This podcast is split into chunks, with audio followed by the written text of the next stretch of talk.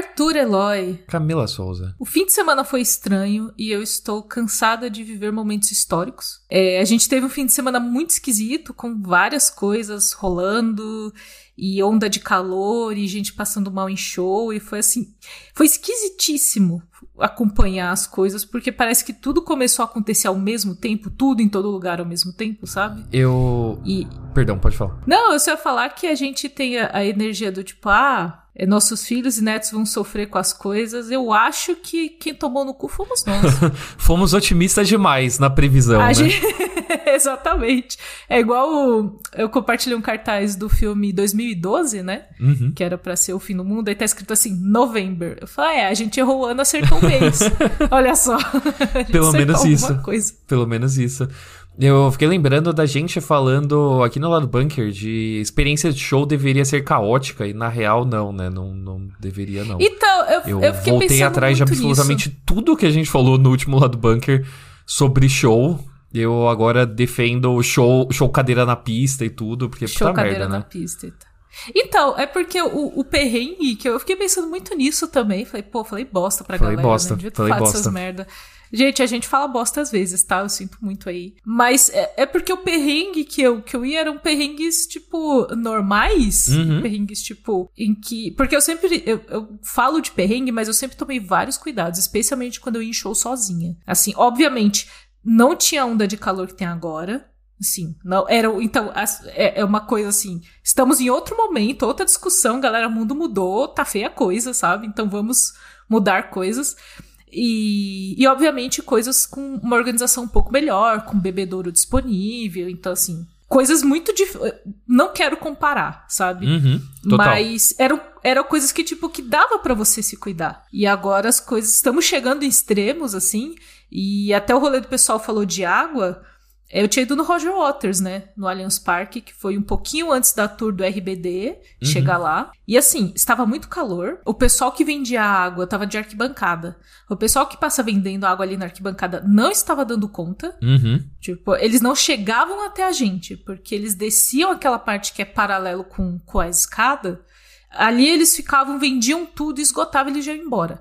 O rolê é que, assim, como eu tava com meu irmão e era arquibancada, eu levantava para ir buscar água lá fora. Que é na parte do. a parte ali dentro do estádio, que é a parte externa ali, que você vai no banheiro e tal. Porque alguém segurava meu lugar. Agora, a pista, eu já fui de pista. Eu já fui de pista no Bon Jovi. É foda, você não sai. E aí, no. Teve uma experiência que eu tive no Rock in Rio, por exemplo, que eu peguei grade do Iron Maiden e eu saí da grade. Porque eu fiquei, mano, eu vou passar mal. Então não, não vou ficar. E aí eu vi, tipo, show muito de longe, com a visão muito bosta, mas eu tinha ido tomar uma água, molhei a nuca, fiquei um pouco deitada no gramado. Foi melhor, assim. Então, tipo, é, é, é muito bizarro, é muito difícil, sabe? Esses rolês. Então, eu sei, o mundo tá estranho, Arthur. O mundo tá estranho. Você, não, você não consegue nem num show e se divertir, você vai num show e você, sabe? Meu, o mundo tá estranho por condições climáticas e por ganância também, né? São extremos, assim, de temperatura e de ganância, né? Então, é tudo muito bizarro, tudo muito estranho. Vocês sabem que aqui no lado do bunker não tem música nesse início, mas a gente poderia subir um hino da do, um hino socialista aí, porque isso, gente, é capitalismo, é a falha do capitalismo. E a gente, o problema é que a gente tá bem no meio do, dele falhando, entendeu? Eu queria estar no pós-falha. Eu não queria estar aqui. No, assim, se estivéssemos no meio, estaria tudo bem. Estamos embaixo. Na real, está desabando em cima da gente. Exatamente. Alguém pode me apagar por uns, sei lá, uns 15 anos e me acorda? Wake me up when the capitalism ends. Então eu tenho, eu tenho medo, eu tenho medo do poder profético do lado do bunker, porque eu tenho medo da gente falar, ah, alguém pode me apagar e daí acontecer alguma coisa ruim na é, próxima semana, um é, apagão vamos, geral, tá é, ligado? Então. É, então vamos, vamos, vamos, vamos encerrar esse então, assunto. Tomando cuidado. Daqui pra frente a gente vai tomar muito cuidado com as suas palavras, Exato. sabe? É, desculpa aí, gente. Foi mal. Vamos pra escalada e vinheta, vinheta escalada. Queremos.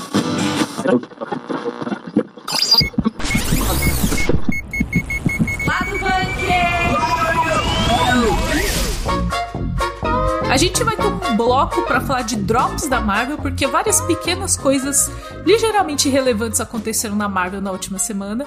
Então vamos falar rapidamente sobre elas, só pra assim constar e vocês saberem que rolou. Um novo filme de Jogos Vorazes finalmente chegou aos cinemas e é surpreendentemente legal? Será?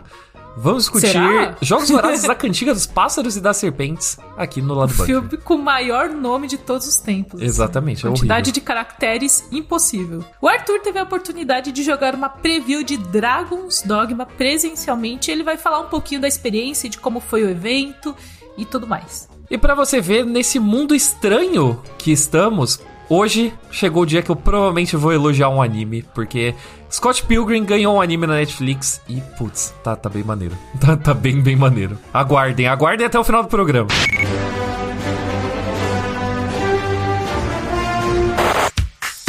Bora começar com um bloco assim, um tanto quanto ligeiro, meio rápido, assim, pra gente falar de algumas coisas que rolaram na Marvel na última semana.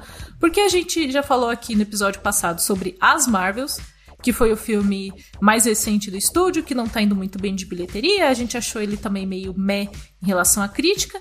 E aí, assim, eu vi essa análise, eu li essa análise no Twitter e é muito verdade que toda vez que a Marvel tem um problema, um flop ali, eles lançam muitas coisas em seguida para o assunto mudar. Então, várias pequenas coisas aconteceram nessa última semana e o primeiro deles foi o trailer de Madame Teia, que é meio Marvel, meio Sony, mas eu resumi pro Arthur esse trailer como mulheres bonitas batendo em pessoas com uniforme de herói e aí eu gostei, porque mulher bonita Meu. batendo em pessoas é legal. Assim, é um elenco muito bonito. É um elenco muito, muito bonito. Só assim. tem gente gata, assim, é, é o, é o momento que, até falando da nossa querida amiga Júlia Sabaga, assim, o momento que se olha e fala, gato. Exatamente. É assisti, assisti o trailer inteiro assim, inclusive. É, citando Julia Sabaga, ela me passou fake news, porque ela falou: ah, Nossa, o Andrew Scott tá no trailer. Eu falei: O quê? eu, tipo, eu tive um momento assim, tipo, de, de quebrar, mas na real era o Adam Scott. Que também é muito bom, né? Fiquei, Ufa! fiquei feliz, mas, pô, o Andrew Scott, assim, você fala: Meu, não sairá, não sairá nenhuma pessoa desse cinema sem estar grávido, sabe? Tipo, homens sairão grávidos desse filme, mulheres sairão grávidas desse filme. Vai mas... ser a, ma- a maior, maior fertilidade per capita de sala de Exatamente. cinema. Exatamente. Mas não era o caso, né? No caso era o Adam Scott, que também é ótimo. Então, sei lá, eu gosto dos filmes da, da Marvel na Sony, porque todos são meio ruins, mas meio divertidos, sabe? Eu Então, gostei que alguém fez uma análise do tipo, é meio CW. É. E as pessoas falaram isso numa energia de uma crítica negativa. Eu falei, ah, mas isso é simpático. É simpático. A CW era É- simpático, entendeu? É simpático e tem coragem, sabe? Então, tipo, vou, vou assistir provavelmente. Então, esse é um rolê que eu senti com esse Madame Teia, porque essa é essa expansão do negócio de é, Pessoas-Aranha que, que a Sony tá fazendo. E aí eu sinto que quando sai do Homem-Aranha, ou Peter Parker mesmo, dá pra brincar com mais coisas. A gente vê o Venom, assim, gostando ou não, tem uma ousadia de fazer um negócio ali, sabe? Então, acho positivo. Achei o trailer legal. É um trailer muito anos 90 barra 2000 no sentido de o filme todo tá no trailer. Então, assim, não que tenha muita surpresa, né? Não que tenha muito spoiler no filme da Madame Teia. Exatamente. Mas é, achei, achei simpático. Madame Teia, o trailer tá aqui na descrição pra vocês verem também. E aí, falando em trailers que a gente teve, teve também um trailer da segunda temporada de What If.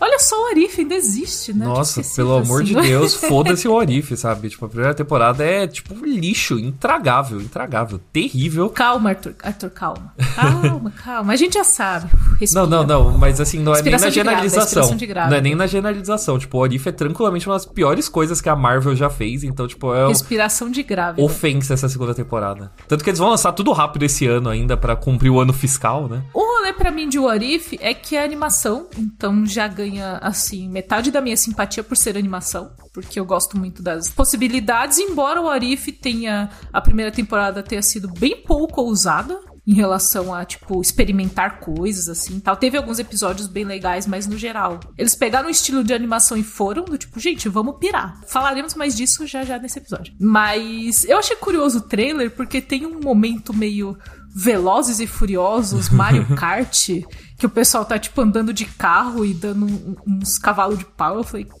que que, que, que, que, que, é isso aqui? Não entendi. Mas o Arif vai chegar ainda esse ano, inclusive, como o Arthur falou. Vai chegar, tipo. Vão ser. no- vão ser um, vai ser tipo um episódio por dia. Nove Um dias de assim. Orif. Nove dias de Warif. Tipo. É isso se, aí, a se esse, se esse final de ano já não tivesse difícil bastante, né? Toma nove dias de Warif. Nove Nossa. dias de Warif e vai pegar um, um rolê meio Natal, e vai ter um episódio de Natal, assim. Então, eu gosto das possibilidades, eu não sei se vou gostar do resultado. Esse é mesmo pra Warif. E mantendo a tendência de crise na Marvel, que a gente comentou no último episódio, más notícias, porque Vingadores Dinastia Kang perdeu o diretor. O. Putz, qual é o nome dele? É, Des... é Destin Daniel Destin Creighton. Eu sempre confundo se é o Destin ou o Daniel vem primeiro. Mas o Destin Daniel Creighton, que é o diretor de Shang-Chi, né, estava escalado para a Dinastia Kang, saiu, pulou fora, foi embora. Segundo informações do Dave Rap, ele não saiu da Marvel no geral, então ele saiu deste projeto da Marvel para fazer outros projetos da Marvel, como a série Wonder Man e a sequência de Shang-Chi. Mas é assim, né? A gente não é burro e a gente sabe que existe. A Marvel está se mexendo no sentido de que o que eles planejaram não está dando certo. Então, você ter um filme dos Vingadores chamado Dinastia Kang com um personagem Kang que não parece tão forte assim, com uma questão de uma possível substituição do ator. Então eu acho que a saída do diretor é porque eles estão mexendo em tudo. Aquele rolê que lembra até uma falta de organização que a gente já teve aí com coisas da, da Warner, por exemplo. De você anunciar uma coisa e você ir mudando pelo caminho e sai diretor e entra gente, e sai gente, porque o que você planejou inicialmente não rolou. Eu gosto muito de Shang-Chi, bom dizer, eu acho que é um filme divertido, ele saiu durante a época da pandemia, então a gente viu em casa e tal. Mas eu gosto muito de Shang-Chi. Ele não fez tanto sucesso, e aí eu não sei se eles vão fazer essa sequência, porque o Simu Liu também, que é o protagonista de Shang-Chi, adora falar mal da Marvel, ele é um proto-Arthur Eloy. assim. Eu gosto dele, adoro ele. Então, é claro que você gosta dele. e ele fala com conhecimento de causa, né? Porque ele está lá falando dos perrengues, das coisas. Então, é, eu não sei o que vai rolar, mas essa saída do diretor eu acho que é sintoma de uma coisa maior. Não é só tipo, o Destin Daniel Cranston está com muitas coisas nas mãos e por isso ele não vai. Sabe? Ele ia dropar o outro. Ele ia dropar a série do Wonder Man em vez de dropar o Vingadores, né, gente? Vamos lá.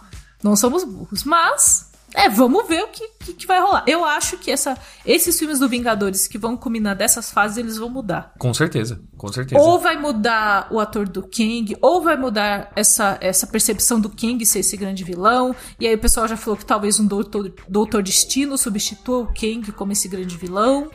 Então, eu acho que vai mudar tudo e o primeiro passo é a saída do diretor. E aí, falando, aliás, sobre Doutor Destino e Quarteto Fantástico e tal, a maior notícia que teve da Marvel essa semana foi Pedro Pascal, nosso querido Pedrito, nosso querido Joel de The Last of Us, Mandaloriano e pegador de todo mundo em Game of Thrones. ele está negociando para o papel de Reed Richards em Quarteto Fantástico. Ele está negociando, gente. Negociando. Gente falou, ah, ah, fechou. Ele está negociando, as negociações estão avançadas, parece que vai rolar, mas não tá cravado ali. Então vamos com calma. Torcedores, calma. Torcedores, calma. Torcedores, calma, exatamente. E aí, assim. Gosto. Gosto porque eu gosto do Pedro Pascal, mas ele já tá em tantas coisas e eu gosto dele em tantos outros papéis que eu. Eu não sei. Eu não sei. Porque o pessoal fala muito do Krasinski. Só que eles queimaram já o Krasinski no Doutor Estranho 2. E aí eu acho que ali é o rolê. Não vamos usar do Krasinski. Assim, for real. A gente vai usar de zoeira. É porque sabe? também queriam Krasinski, na real, meio venda casada, né? Queriam Krasinski e Emily Blunt. Junto a Emily Blunt já falou, nem fudendo. Exatamente. Sai fora. Exatamente. Arthur fã de Emily Blunt também. Defendo.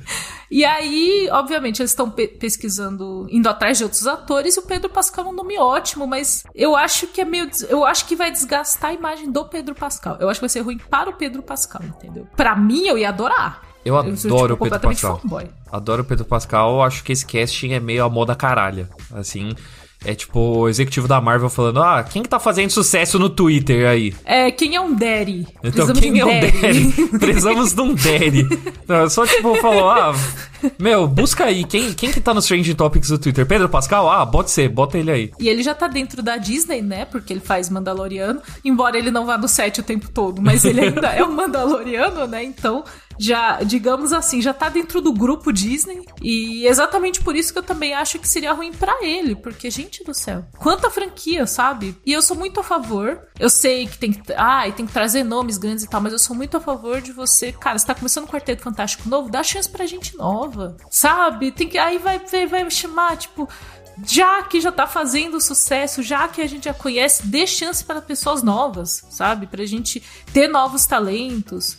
Então, enfim, aí o pessoal falando que o. Ai, ia botar o Timothy Chalamet lá, ai, de Johnny Storm. De tipo, ai não, gente, para de botar o Timothy Chalamet, sabe? Tem que ser sempre os mesmos atores, vamos trazer gente nova.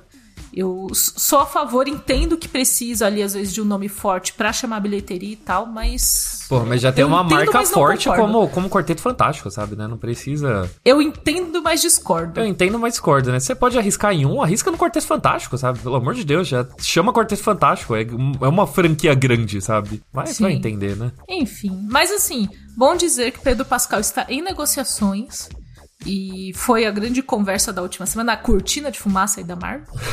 E aí... cortina de fumaça. Foi a cortina de fumaça da Marvel. Mas foi, porque Mar as Marvels tá com uma bilheteria muito abaixo do esperado, aí você. Às vezes o Pedro Pascal tá.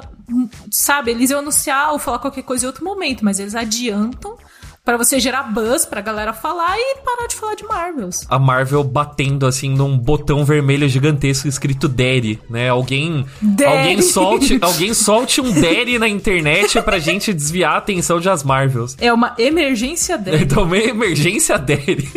É isso aí, gente. E aí, se for confirmado, voltamos aqui. Se não for, voltamos também. E assim a gente encerra esse bloco de drops da Marvel. Galera, agora vamos falar de um evento de cultura pop. Aliás, um evento não, do maior evento de cultura pop do mundo, que é a CCXP. A gente costuma dizer que lá é onde todos os mundos da cultura pop se encontram, reunindo estrelas de séries e filmes, quadrinistas nacionais e internacionais, cosplayers, otakus, criadores de conteúdo e muito mais. Tá todo mundo lá. Exatamente, Cakes. E olha só, a CCXP reúne mais de 280 mil pessoas, se você somar, né, todos os dias de evento, e é o lugar perfeito para você você ficar frente a frente com seu artista de série ou filme favorito, ou então aquele quadrinista fodão que você tá lendo no momento ou que marcou uma época da sua vida. Você pode pegar suas HQs assim que estão na sua coleção, levar pra galera autografar, tipo, é, é uma puta experiência. É muito legal. O Ellie, o Ellie é, Ai, é, é o perfeito, Saudades. simplesmente perfeito. Já, já separando assim, já separando minhas economias assim, porque eu e Camila Souza a gente costuma fazer a festa no Ellie. Exatamente. E para esse ano nós já temos nomes fortes confirmados, hein? Nós temos a Lana Parrilha, a Rainha Má de Once Upon a Time, temos o Tyler Oakley de Superman e Lois, que eu amo, tá? Superman e Lois é uma série perfeita. Tem o Anthony Daniels, que é o C3PO de Star Wars. O Junji Ito, yes. que faz mangás incríveis de terror. É assim, Junji Ito é a pessoa mais fofa com os mangás mais incríveis, assim. Eu só quero dar um abraço no Junji Ito. É tudo, é tudo que eu quero, assim, falar obrigado pela sua mente perturbada. Muito obrigado. Obrigada por existir, Junji Ito. É exatamente isso. E temos até o Bruce Dixon, vocalista do Iron Maiden, confirmado também na CCXP desse ano. Mano, então não perca a chance de ir na CCXP 2023. Os ingressos estão à venda no link da descrição, então corre lá e aproveita. Mr. Snow, after everything you've seen out there in the world, what are the Hunger Games for? Depois de muitos anos, desde o último filme de Jogos Vorazes, tivemos agora um prequel de Jogos Vorazes, um prelúdio de Jogos Vorazes chamado A Cantiga dos Pássaros e das Serpentes, que acompanha a história de origem do Snow, eu não sei falar o primeiro nome dele. Co Coriolanus, Coriolanus Snow. Snow, né? Que é o, o grande vilão de Jogos Vorazes, né? E é baseado num livro que você chegou a ler, né, Cakes? Da, da Suzanne então, Collins. Então, esse é o rolê, né? Esse livro da Suzanne Collins, ele foi lançado em 2020, a gente tava na pandemia. E aí eu achei uma decisão muito ousada ela fazer o primeiro derivado em livro ali de Jogos Vorazes e você tem 15 mil histórias para contar, você tem é, jogos de outros vencedores que o pessoal, nossa, eu quero ver como foi os jogos do Finnick, não sei o que e tal. Ela resolveu contar a história do vilão. E que legal, porque a, escrita é muito pesada. To, todos os livros de Jogos Vorazes, ele tem uma escrita muito pesada. Você fica angustiado mesmo enquanto você lê. Isso é muito mostrado no, nos filmes também. E aí você resolve contar a história do vilão, que eu lembro que quando foi anunciado, eu falei o que tem a ver com Coriolanus Snow? Eu quero que tome no cu, porque eu não quero saber a história dele. Mas a Suzanne Collins, ela, ela tem ali um. É, ela tem uma sensibilidade de trazer isso de um jeito em que ele não se torna herói, mas ela mostra do tipo: olha como esse filho da puta se tornou um grandíssimo de um filho da puta. Então, sabe? A semente de filha da putice sempre esteve lá, sabe? E só foi, só foi sendo incentivada por ele mesmo, né? Não foi nem por outras pessoas, foi por ele mesmo. Ele plantou, Exatamente. regou, cuidou bonitinha ali para virar um grande Sim. filha da puta no futuro. Exatamente, porque toda a história ali é de como é, ele foi impactado pela Guerra dos Distritos, ele era uma criança quando essa guerra inicial, antes dos jogos, aconteceu. E a família Snow, ela era muito rica, ela era muito conceituada e tal. E a família perdeu tudo durante a guerra. Então, o, o Coriolanus Snow, ele é o ele é o, o ex-rico, sabe o ex-rico? Mas ele quer continuar mantendo as aparências, ele quer falar, tipo, não, porque nós temos muita fartura em casa, a gente come o que a gente quer e não sei o que. A realidade é muito longe disso. Então, ele cresceu com isso e aí, de repente, ele tá. Ele se torna um mentor dos Jogos Vorazes no sentido dele precisar ajudar um dos tributos ali, não necessariamente a ganhar os jogos, mas a se tornar uma figura carismática e conhecida, e ele acaba se tornando mentor de uma jovem do Distrito 12. Que aí é um rolê que a gente fala, nossa, mas ele não gostava. Ele não gosta de ninguém, né? Ele não é gostar da, de nenhum tributo dos jogos que a gente viu nos filmes. Mas ele tinha uma raivinha a mais da Katniss. Tinha uma dor de cotovelo ali. Que a gente falou, hum, entendemos de onde veio essa dor de cotovelo agora. Eu fui assistir muito sem expectativa esse filme, porque eu não tinha visto o trailer. Eu gosto de Jogos Vorazes, eu gosto de todos os outros filmes, mas eu não tinha visto o trailer e falei, ah, vou porque sim, né? E fui numa pré-estreia infernal, porque tava um calor horrível, horrível, horrível. Uma sala cheia de influencer, o que é minha definição pessoal Nossa, de eu inferno. Sinto muito. Eu sinto muito, filho. Celular, muito. celular o filme todo, gente. Abre-se abre um parênteses é, aqui. Parênteses. O que a gente reclama de influencer, gente, é porque a galera não vai para ver o filme. A galera vai pra, tipo, tirar foto no banner lá fora, postar e tal. E, a incomoda, a experiência não é legal, a pessoa nem tá, ela nem quer às vezes, sabe? E às vezes tirando o lugar de influencer literário que iria para assistir, fazer uma análise. Enfim, fecha o parênteses. É, é, é só para dizer que apesar dessa experiência infernal, né? Então muitas coisas agindo contra, né, a experiência de ir ao cinema. É, eu gostei muito do filme, eu fiquei muito surpreso com o quanto eu gostei. Eu lembrei que é, Jogos Vorazes, né? É, é, uma franquia adolescente, né? Uma franquia infanto-juvenil, né? E ainda... Young Adult, né? Então, Young, Young Adult. Adult. E, e, ainda assim é muito bem dirigida, tem, tipo, uma estética muito da hora. É, sabe trabalhar bem a temática, né? Tipo, ele não, ele não se rende a essa simplicidade de o bem contra o mal. Puta, um puta filme interessante. Você tá acompanhando a história do vilão e, e é bem o que você falou na, na sua crítica, Kix, né? De que o filme ele nunca coloca é, o Snow nesse lugar de herói. Nunca, você não precisa que o protagonista seja necessariamente bonzinho, você meio que entende em vários momentos a linha de raciocínio dele, e em alguns momentos a linha de raciocínio dele é só porque ele é um escroto mesmo, sabe?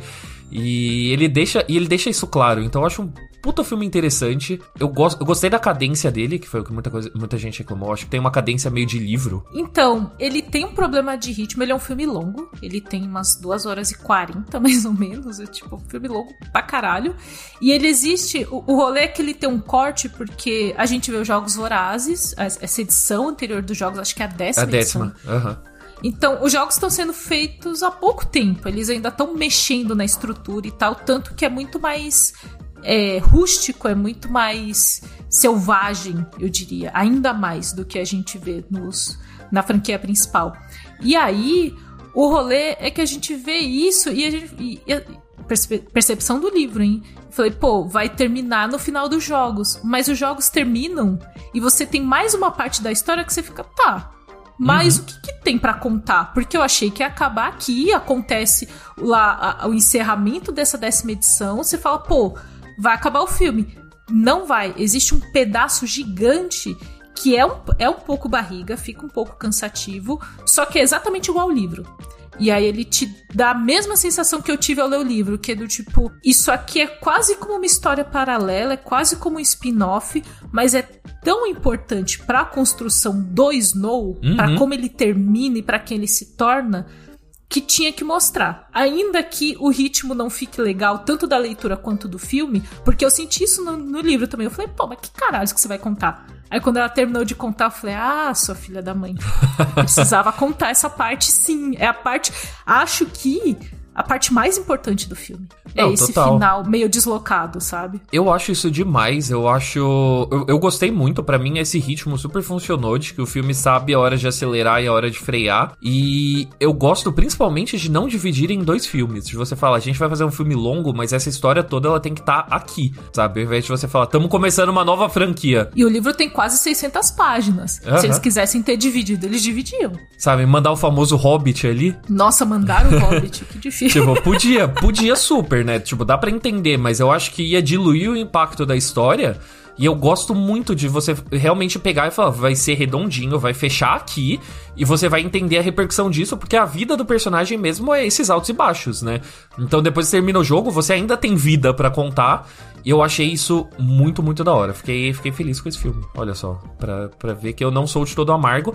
E só queria dizer que Infelizmente, eu fui acometido por um pensamento enquanto eu tava assistindo, principalmente na situação que eu estava assistindo, é, cercado de influencers, de que basicamente é um filme sobre influencers, né? Porque é, eles percebem, eles percebem assim, né? De, tipo, os jogos não estão dando audiência, e se a gente transformar todos os participantes em influencers, e daí é, o Snow nada mais é do que o, o, o administrador, né? O gerente ali o PR, é, ele é o PR. O, o PR, né? O PR da, da influência que nada mais é do que a Juliette do universo de Jogos Vorazes, né? Exatamente. Então, então muito, muito, muito pontual essa história, muito pontual. Então, mas mas Jogos Vorazes segue sendo muito certeiro. Assim, e, e ouso dizer que é, eu li o livro, esse Cantiga dos Pássaros e das Serpentes, como eu falei, em 2020, no primeiro ano de pandemia, e você Jogos Vorazes depois da pandemia é muito mais cruel.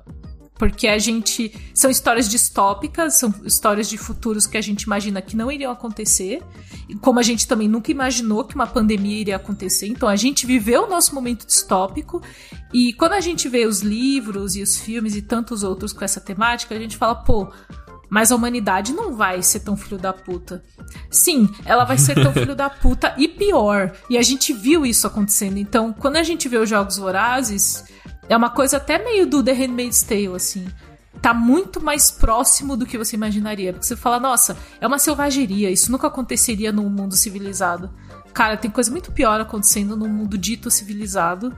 Então, é mais doloroso, é mais pesado, mas eu acho que é muito necessário. E pega muito, assim. É muito você, necessário. Você assiste, você assiste assim e fala, caceta, real demais. Como eu falei, como eu falei no começo desse podcast, gente, cansada de viver momentos históricos. cansado de viver momentos históricos, mas fica aí muito carinho por jogos vorazes, né? Porque é raro uma franquia blockbuster assim ter o coração no lugar certo. Contar o que precisa ser contado sem medo de cutucar as é, feridas. Sem medo de sabe? cutucar a ferida e ser divertido ao mesmo tempo, sabe? É muito legal a experiência de você assistir o filme. Os filmes são bons, são bem atuados, tem uma estética ótima, momentos de ação incríveis e ainda assim você sai pensando no que você viu, sabe? É muito raro você ter esse equilíbrio numa franquia blockbuster, inclusive infanto juvenil, né? Então, oh, tá, tá, tá de parabéns, Jogos Vorazes, tá de parabéns. Eu assisti na semana de As Marvels, inclusive, e aí foi um grande momento de. Olha só o que é um filme bem atuado, porque o Tom Blit, que faz o papel do jovem Coriolanus Snow, ele é muito bom no papel.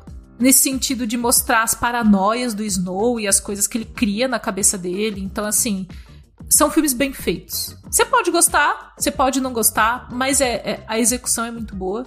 Então, se você quiser ler minha crítica, tá aqui na descrição do episódio. E também tem um textinho explicando ali se tem, tem ou não cenas pós-créditos e falando do final o que, que é aquele final e como que ele explica essa relação esquisita que o Snow tem no futuro com a Katniss. Recomendo, recomendo que é muito informativo, porque eu, por mais que eu goste de Jogos Vorazes, eu não manjo muito, eu não lembrava muitos outros filmes, e você apontou um paralelo que eu não tinha pego de primeira, então se você tá nessa mesma situação de gosta, mas não revisitou, vale, vale a lida, assim. Atenção, atenção, você, nerd, que gosta do mês de novembro por causa da Black Friday. Já está rolando a Black das Blacks no Magalu. Sim, uma Black para todos governar já tá rolando. Lá no Magalu tem tudo que você precisa, desde eletrônicos, itens de telefonia, acessórios, eletrodomésticos e até itens de informática, games e muito mais. Então lá no app do Magalu tem vários produtos com frete grátis e entrega super rápida. Mano, é piscou, chegou. Exatamente, Arthur. Mais rápida do que os velocistas da cultura pop. Então aproveite que tudo que você precisa, vamos lá, Arthur? Tem no Magalu, tem no Magalu. Meu, você nunca vai perder a chance de fazer isso, nunca, né? Nunca, nunca. Eu vou continuar fazendo para vocês lembrarem. Então aproveite que a Black das Blacks está acontecendo porque os estoques são limitados, hein? Acesse o link na descrição do episódio e corra para o app do Magalu. You? Then have you forgotten that you protected me from the dragon's flames? Bora para mais um tema e nosso querido Arthur Eloy, ele teve a oportunidade de jogar uma preview de Dragon's Dogma 2. Sim, vai ter um segundo Dragon's Dogma. É, todas as cinco pessoas que amam Dragon's Dogma no mundo estão esperando aí.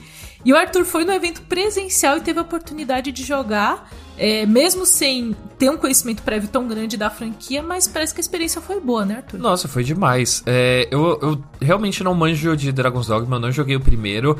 É, fora do Japão, ele não foi realmente tão famoso. Assim, ele fez muito sucesso no Japão, mas é tipo.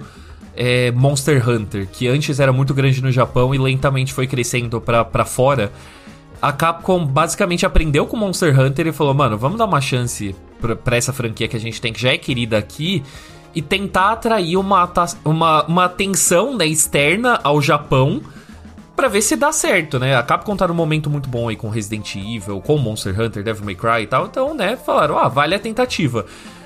Esse jogo tá muito da hora. Tá, tá muito, muito da hora. Ele tá sem data de lançamento por enquanto, o que é um pouco triste porque eu realmente queria jogar mais, mas chamaram, né, eu e vários jornalistas ali para um evento é, numa, numa, sala de hotel ali, basicamente, né, que tinha várias estações de PlayStation 5 para jogar.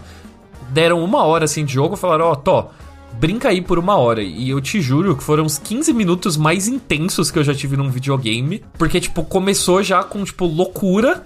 Porque basicamente a premissa de Dragon's Dogma é que você tá, você tá cumprindo uma profecia onde você é um guerreiro que supostamente vai enfrentar um dragão lendário que representa a destruição do mundo. É bem fantasia, assim, one-on-one. É, e você basicamente tem que achar formas de cumprir essa, é, essa profecia é, com um grupo de, de aliados ali, né? Que não são controlados por outros jogadores, né? São, tipo, personagens controlados por computador. E daí, nesse momento que a gente tava, a gente tinha que resolver, tipo, umas coisinhas ali por volta de uma cidade, bem quest de RPG de mesa, né? Tipo, ah, é, falar com soldados, fazer, tipo, bem tarefinha, assim. Eu pisei para fora da cidade e já, tipo, caí em duas boss fights seguidas, sabe? Enfrentei, tipo, um grifo gigante que era lindíssimo e era bem forte.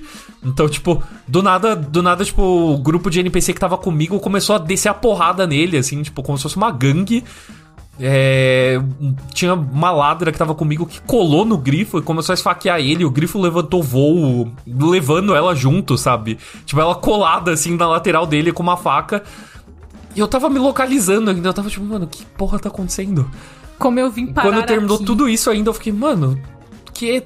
Antes eu consegui me recuperar, caí numa briga, numa boss fight com um ciclope, também gigante.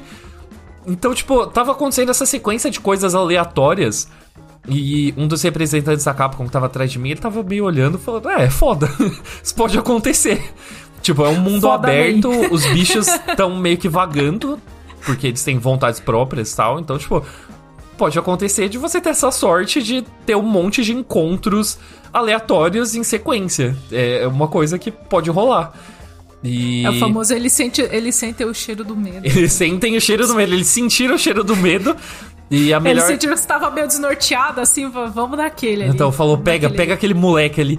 E foi legal falar com outros jornalistas depois, eu tava contando exatamente isso.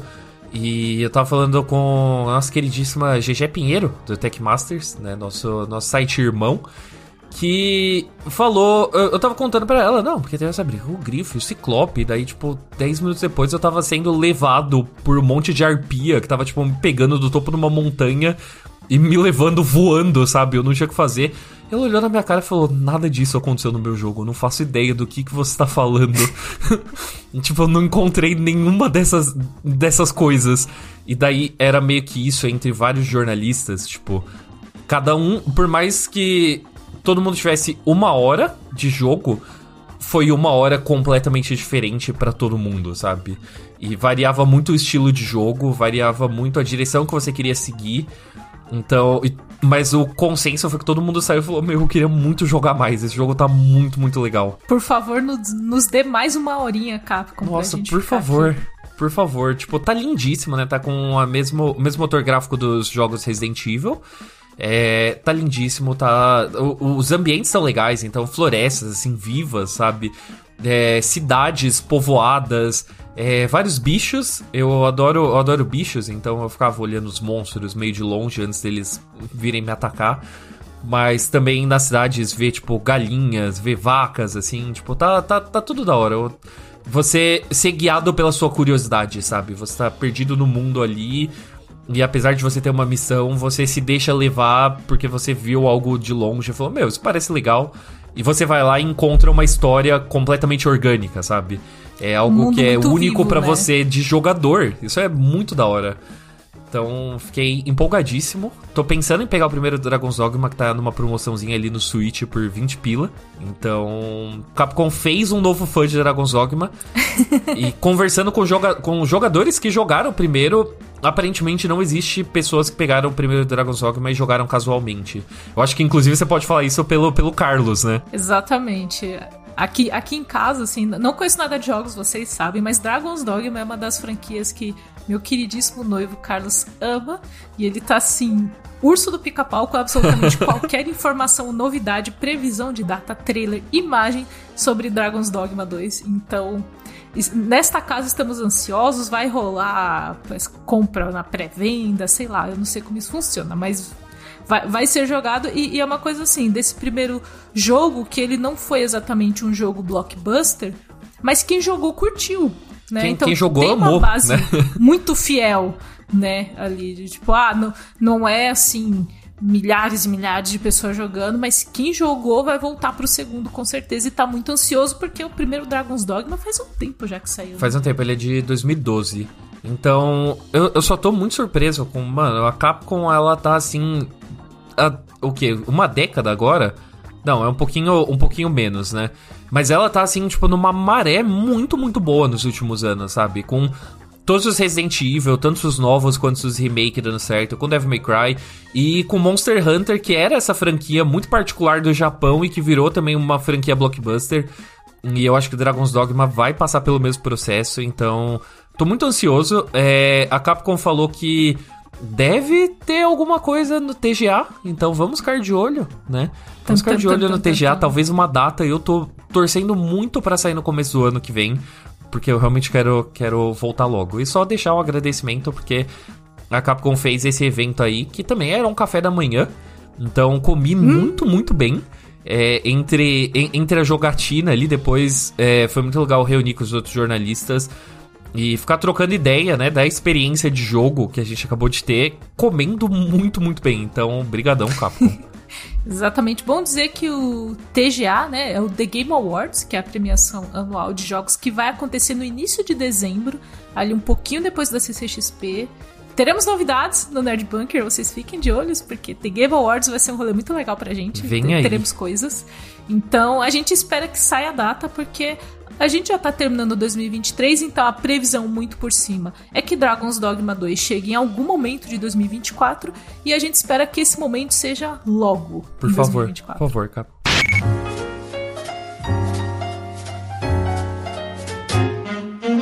Bora falar de livros, galera? A gente adora ler aqui no Nerd Bunker e viemos falar que a estante virtual está com uma super Black Friday literária durante o mês de novembro, com várias promoções para você encontrar sua próxima leitura. Pois é, se você está querendo dar aquele tapa na sua biblioteca caseira, Tem alguns destaques excelentes que vão estar em promoção, como 100 anos de solidão, do Gabriel Garcia Marques, por 25 reais, e É a Lez, do John Fosse, que foi vencedor do Prêmio Nobel de Literatura 2023, por R$ 39,90. Várias coisas excelentes, assim, para você que precisa se atualizar um pouco nas leituras. Exatamente, Arthur. Temos ainda Wolfsong, O Chamado, de TJ Clone, por 56 reais, Holly, de Stephen King, por 60 reais, e box de Percy Jackson e os Olimpianos por 160 reais. Eu sou uma entusiasta de box. Eu acho que fica lindo na estante. Nossa, assim, eu, eu gosto de comprar livros, gosto muito, mas comprar box, assim, é, é, é um outro momento. Como defensor de mídia física, assim, eu adoro ter, eu adoro ter livro na minha estante, bonitinho ali. E Percy Jackson, especialmente, né? Tem, tem uma série vindo aí, né? Então é bom para você ficar em dia já. Exatamente. E além dos preços mais baratos, nós chegamos aqui com um cupomzinho nesse lado bunker com o cupom BLACK23, escrito ali tudo junto, garante até 7% off em qualquer compra no site. Então, além dos preços legais, mais um cupomzinho de desconto aqui no lado bunker, BLACK23. É isso, você sabe que o lado bunker faz a sua, a gente faz a boa, e só, só para reforçar, né, o cupom se escreve BLACK23, BLACK23. Então, aproveita a Black Friday literária da estante virtual, acesse o link que tá aqui na descrição e confira.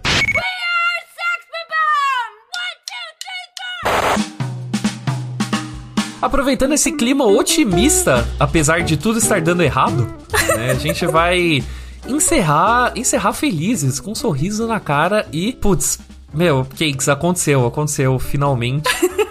Eu gostei de um anime. Eu Você não me gosta orgulho. de Evangelion? Para de ser. Isso não é o primeiro anime que você Evangelho, gosta. Evangelho, não é, Evangelho não é anime, Evangelho é arte, é diferente. É...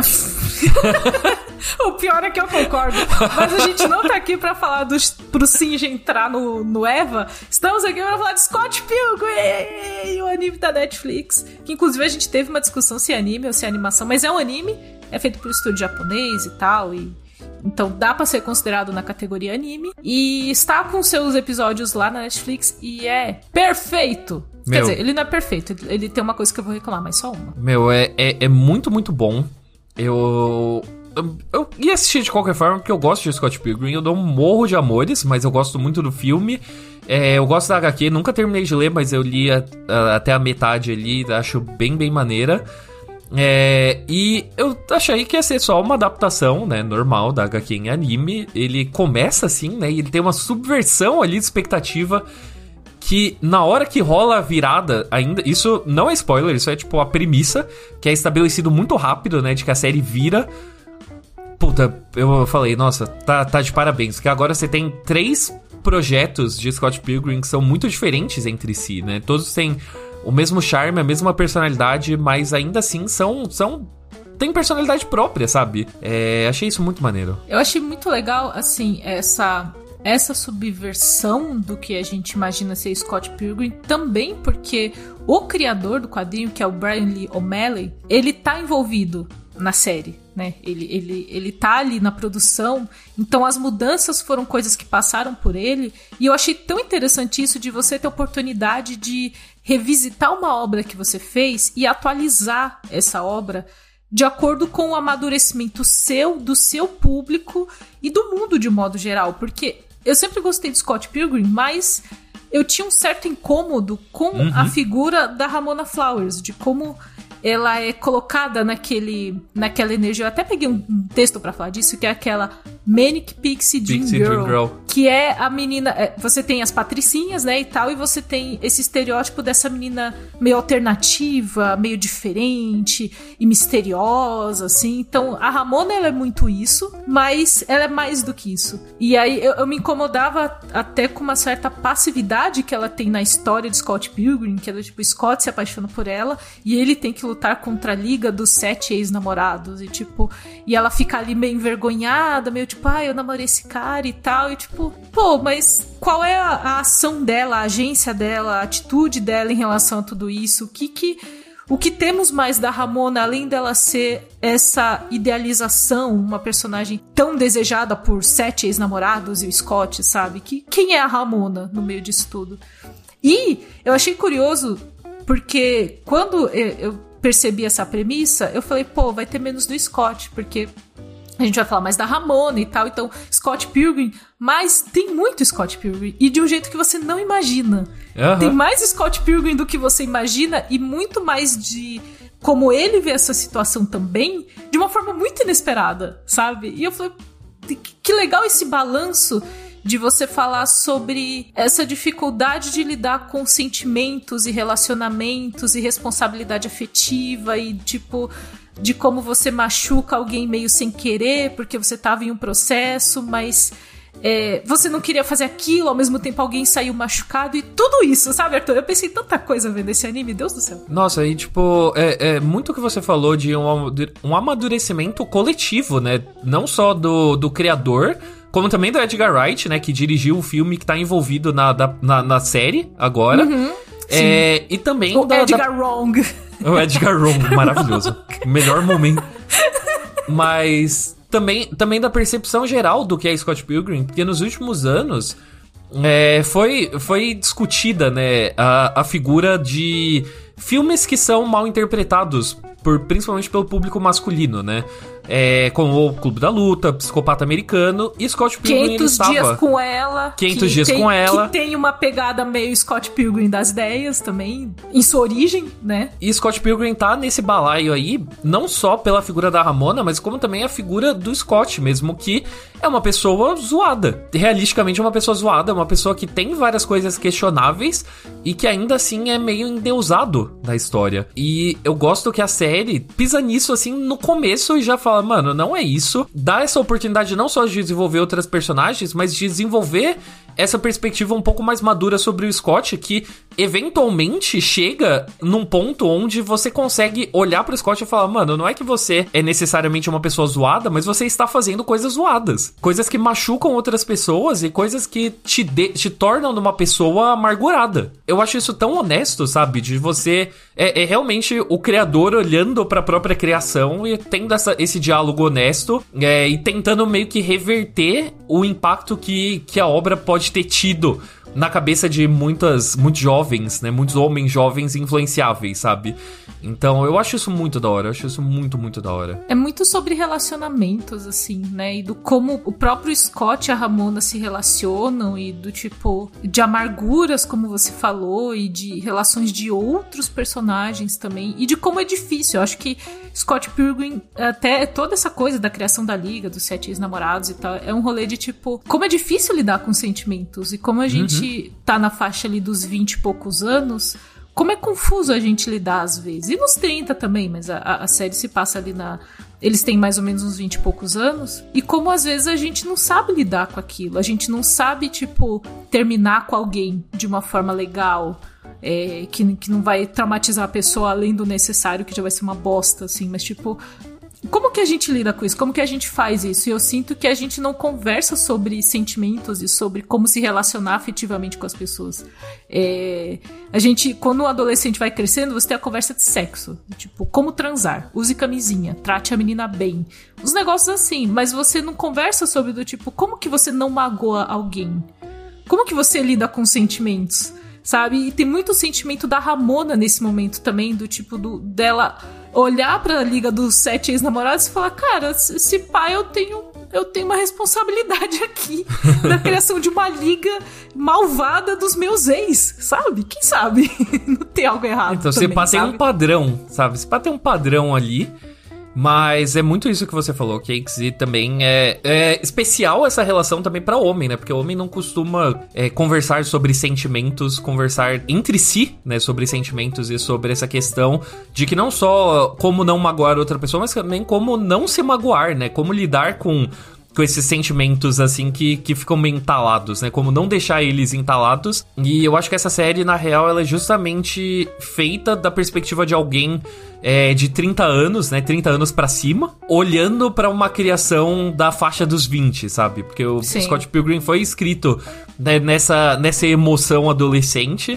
Eu acho que é por isso justamente que conversa, né, com muita gente ali na, na faixa dos 20 anos. Então, essa série, ela só poderia ter sido feita é, com o tempo, sabe? Realmente com a maturidade que você só adquire com o tempo e experiência de vida. Então, eu acho legal de que você tem todas essas três obras, né? Também tem um jogo de Scott Pilgrim também é ótimo, né? Mas você tem todas essas três obras principais aí que conversam entre si, sabe? Que mostram uma progressão de perspectiva, uma progressão de maturidade. Então, puta, é, é... e também é divertidíssimo, sabe? Esse anime é, é, é, é ótimo. É divertidíssimo. Justamente por ele dar espaço para outros personagens, você tem mais piada, você tem a, a própria Ramona sendo meio engraçada em certos momentos, então você tira um pouco desse pedestal de, tipo, dela ser ai, muito misteriosa e do que, que ela gosta. Tipo, ela é uma menina normal que cometeu alguns erros e se relacionou com pessoas e essas coisas foram ficando. Então ela é uma menina normal sabe?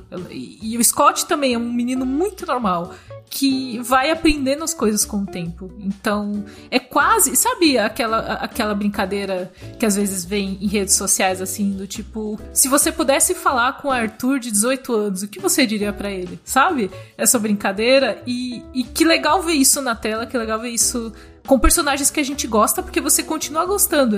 Esse é um ponto muito legal que Scott Pilgrim tem personagens tão carismáticos e simpáticos que a, a, trama coloca de um jeito que você não fica com raiva nem do Scott, nem da Ramona, nem dos ex-namorados até. Ninguém tem culpa, ninguém tá sendo cruel porque quer. São pessoas tentando se relacionar e, e, meio que se machucando pelo caminho e aprendendo e indo. E eu achei isso muito real com a vida real, porque ela é assim mesmo. A gente faz um monte de cagada, a gente machuca as pessoas meio sem querer, a gente é machucado e, e passa isso adiante porque. Não que a gente quer machucar outra pessoa, é que a gente não sabe lidar com aquilo. E eles também não estão sabendo. Então, foi assim, eu queria abraçar a minha TV, uhum, dizer também. isso. Eu queria dar um abracinho assim na minha TV. Eu acho muito legal que uma nova geração assista. E se você talvez não tá nessa vibe, você, ah, eu gosto mais do filme, o filme tá lá, aí você assiste o filme, ou você lê o quadrinho. É, é, o anime não muda o que já foi feito, são três perspectivas diferentes e talvez você não goste do filme, goste do quadrinho, o que for, tá lá para você consumir. Mas quem der uma chance pro anime, eu acho que vai, vai encontrar uma coisa muito única, de verdade. É, é o Orif, né? Basicamente um Orif feito do jeito certo é, realmente de você criar uma outra timeline, né? Pra falar, meu, e se fosse dessa forma? E se tivesse mais diálogo, né? Sabe? E se tivesse mais conversa, uma conversa honesta? Isso mudaria alguma coisa? Como isso resolveria? É, tem todo o elenco do filme, né? Quase todo o elenco do filme, né? Tem uma outra pessoa ali que muda, mas é divertidíssimo. É, se, vo se, você gosta muito do filme, assista com, com as vozes originais, porque vale muito a pena. É muito bom. É, é inclusive, a animação é linda. A animação é linda linda, o traço, as lutas, tipo, a animação é lindíssima. E aí, a única, a única coisa que eu vou reclamar é porque teve muito Lucas Lee. Eu sei que ele é ótimo, mas assim, muito Lucas Lee, sabe? Meu Deus, gente, diminui o Lucas Lee, não quero, não quero saber. Ele é boring. É o efeito do Chris Evans, né? Porque efeito o Chris Evans, Chris não, era, Evans. não era realmente famoso, ele já tinha né, coisas, mas ele não era exatamente famoso quando ele fez Scott Pilgrim, né? Eu queria mais dos veganos do que do, do Lucas Lee, na real. Cadê os veganos? Ah, eu né? adoro, eu adoro. Você já teve o poder vegano, Arthur? Nunca tive, mas eu me senti, me senti representado, né, pelo, pelo vegano nesse filme. Que eventualmente é, ele também cede, né? É, acontece. Acontece, acontece todos nós. E aí vou dizer que Ramona Flowers, lindíssima representando todas as meninas de cabelo colorido. É exatamente daquele jeito, a gente, a gente acorda, a gente descolora o cabelo e tá com uma cor e tá com outra cor. Exatamente assim. E é tão legal, na real, isso de você desenvolver a figura da Ramona, né? Porque você também dá espaço para ela interagir com outras personagens que também não eram bem desenvolvidas, tipo a Knives e a Kim. E você, tipo, ter esse momento, assim, de conversa entre elas também. Putz, a Kim e a Knives na, na banda juntas, sabe? Uhum. Fofíssimo, fofíssimo. Sério, essa série. A assim, Julie é... também. É, é um abraço. Espaço. Exato. E eu, eu, quase morri com a abertura do episódio 6, porque eu achei que ia de um jeito, mas era outra coisa. E eu. Ah! tipo, por que você tá. Tipo, amei, amei, amei. Scott Pilgrim tá lá disponível na Netflix. Assistam, assistam de coração aberto. É uma série que merece muito, muito. É rapidinha de ver. São oito episódios de meia hora, né? Oito episódios de meia hora, às vezes menos, assim. Inclusive, maratonei num dia, né? Tipo, só não maratonei num dia porque eu comecei a assistir antes de dormir e terminei de ver os dois episódios hoje de manhã. Assim, mas delícia, assim, delícia. Você nem vê passando. É lindíssimo, sabe? Ah, o traço lindíssimo, colorido, as lutas legais. puta, assim, completinho. Assista o coração aberto, sem preciosismo, porque é que a Kate falou, se você quer o filme, vai ver o filme, se você quer HQ, vai ler HQ, então tá tudo bem. Tem, tem para todo mundo, sabe?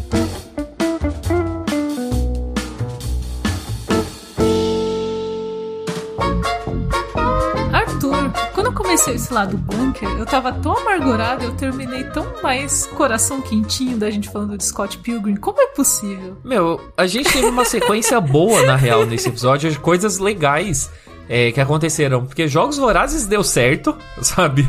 Jogos Vorazes foi maneiro, Dragon's Dogma 2 foi muito bom, e Scott Pilgrim fechou com chave de ouro, sabe? Então foi pelo menos isso, assim, para salvar uma semana é, catastrófica no mundo, né? Então, Sim. pelo menos isso de bom. A Marvel não, a Marvel começou. começou a Marvel ruim. começou no tom do início, né? então no tom do foi, início. Foi um degradê, assim, né? Foi descendo e melhorando, foi descendo e melhorando. Mas. Pô, eu fiquei muito pensando no rolê do rolê do veganos e ex-veganos quando eu assisti o Scott Eu fiquei muito lembrando de você, assim. Eu, tipo, coloca mais manteiga na pipoca. Eu, eu achei. Eu achei apropriado eu achei apropriado porque é, eventualmente, né? Eu não vou, não vou dar o contexto disso, mas eventualmente existe um robô vegano na série. Ah, é verdade. E eles deixam claro de que um robô vegano ele é uma criatura perfeita. Porque, no, no caso pro veganismo, porque só um robô não vai ter o desejo humano. Porque o vegano e o vegetariano não é que ele não gosta. É que ele tá pesando ali um certo valor moral que ele, que ele aplica pra coisa toda. Não é uma questão de gosto, então. Exato. Tanto que tem muita comida, assim, que tenta replicar o gosto da carne. Uhum, e as uhum. pessoas criticam e, tipo, mano, a gente não tenta ser vegano, vegetariano, porque eu não gosto do gosto da carne. Carne é bom pra caramba, mas é que eu tô tentando diminuir o consumo, tô tentando diminuir o impacto, essas coisas todas. Mas se não tivesse isso, que seria ótimo. Seria ótimo. Ai, é tão fofo os bichos, sabe? Porque. Por quê? Então daí eu achei, eu achei apropriado, assim, até, até essa questão. Eles conseguiram tratar com honestidade até a questão do veganismo, sabe? Na série. É, é, incrível, é incrível como essa série ela realmente é um abraço quentinho. Quero reassistir já. Bora, é uma boa, é uma boa. Ia falar que eu nunca tive as, as manhas de ser vegana ou vegetariana, mas eu tento diminuir o consumo de carne que já é uma coisa que ajuda pra caramba. Então, se você, como eu, não tem as manhas de parar, é, diminui o consumo. Já, já ajuda pra caramba, assim, comer outras coisas. Eu sempre, quando eu vou em algum restaurante tem cardápio vegano, vegetariano, eu provo hambúrguer, essas coisas, porque é algo diferente também. Você vai ali treinando o seu paladar para coisas diferentes. E aí você passa a achar gostoso também. Eventualmente você percebe que vira automático só porque você. Só porque você gosta das coisas, né? Você começa a expandir o seu paladar. Né, é, começa a comer mais legumes e gostar de comer legumes, né? Então daí quando você vê, você só tá pedindo coisas. Você fica animado que um restaurante tem, tipo, uma boa opção de lanche com, sei lá, cogumelo e abobrinha. Hum. A gente, a gente, a gente tá, tá, terminando muito adulto esse lado do Bunker Arthur. Eu tô me sentindo ser uma pessoa sofisticada, falando para as pessoas provarem o menu vegano dos restaurantes. Provem o menu vegano, eu recomendo. Mas é isso por essa semana, galera. Muito obrigada por ouvirem a gente até aqui. Semana que vem, Priganico está de volta com muitas histórias para contar enquanto o Arthur Eloy estará numa aventura pessoal yes. dele. Uma aventura pessoal. é porque é, é, é, uma viagem pessoal, né? Então não vou. Não é uma viagem a trabalho, tipo, estarei, não é viajar a trabalho. Estarei assim em Buenos Aires. É, enchendo, enchendo o rabo de vinho alfajor, doce de leite e empanadas. Então, Olha, eu vou então, pedir pra você trazer umas coisas pra mim. Trarei. Doce, um chocolate. Fica tranquilo, fica tranquilo que, assim, eu vou voltar no dia da CCXP Hum. Então eu vou trazer o alfajor motivacional, assim, ah. assim, pra, pra toda a equipe do bunker. Um kitzinho de alfajor motivacional Porra. pra gente aguentar os dias CCXP. É isso, gente. Aguardem, aguardem aí. A gente posta foto do alfajor lá no grupo do Telegram também pra vocês. É isso. Verem. Valeu, galera. Até semana que vem. Valeu. Se cuidem, tomem água. Como um menu vegano.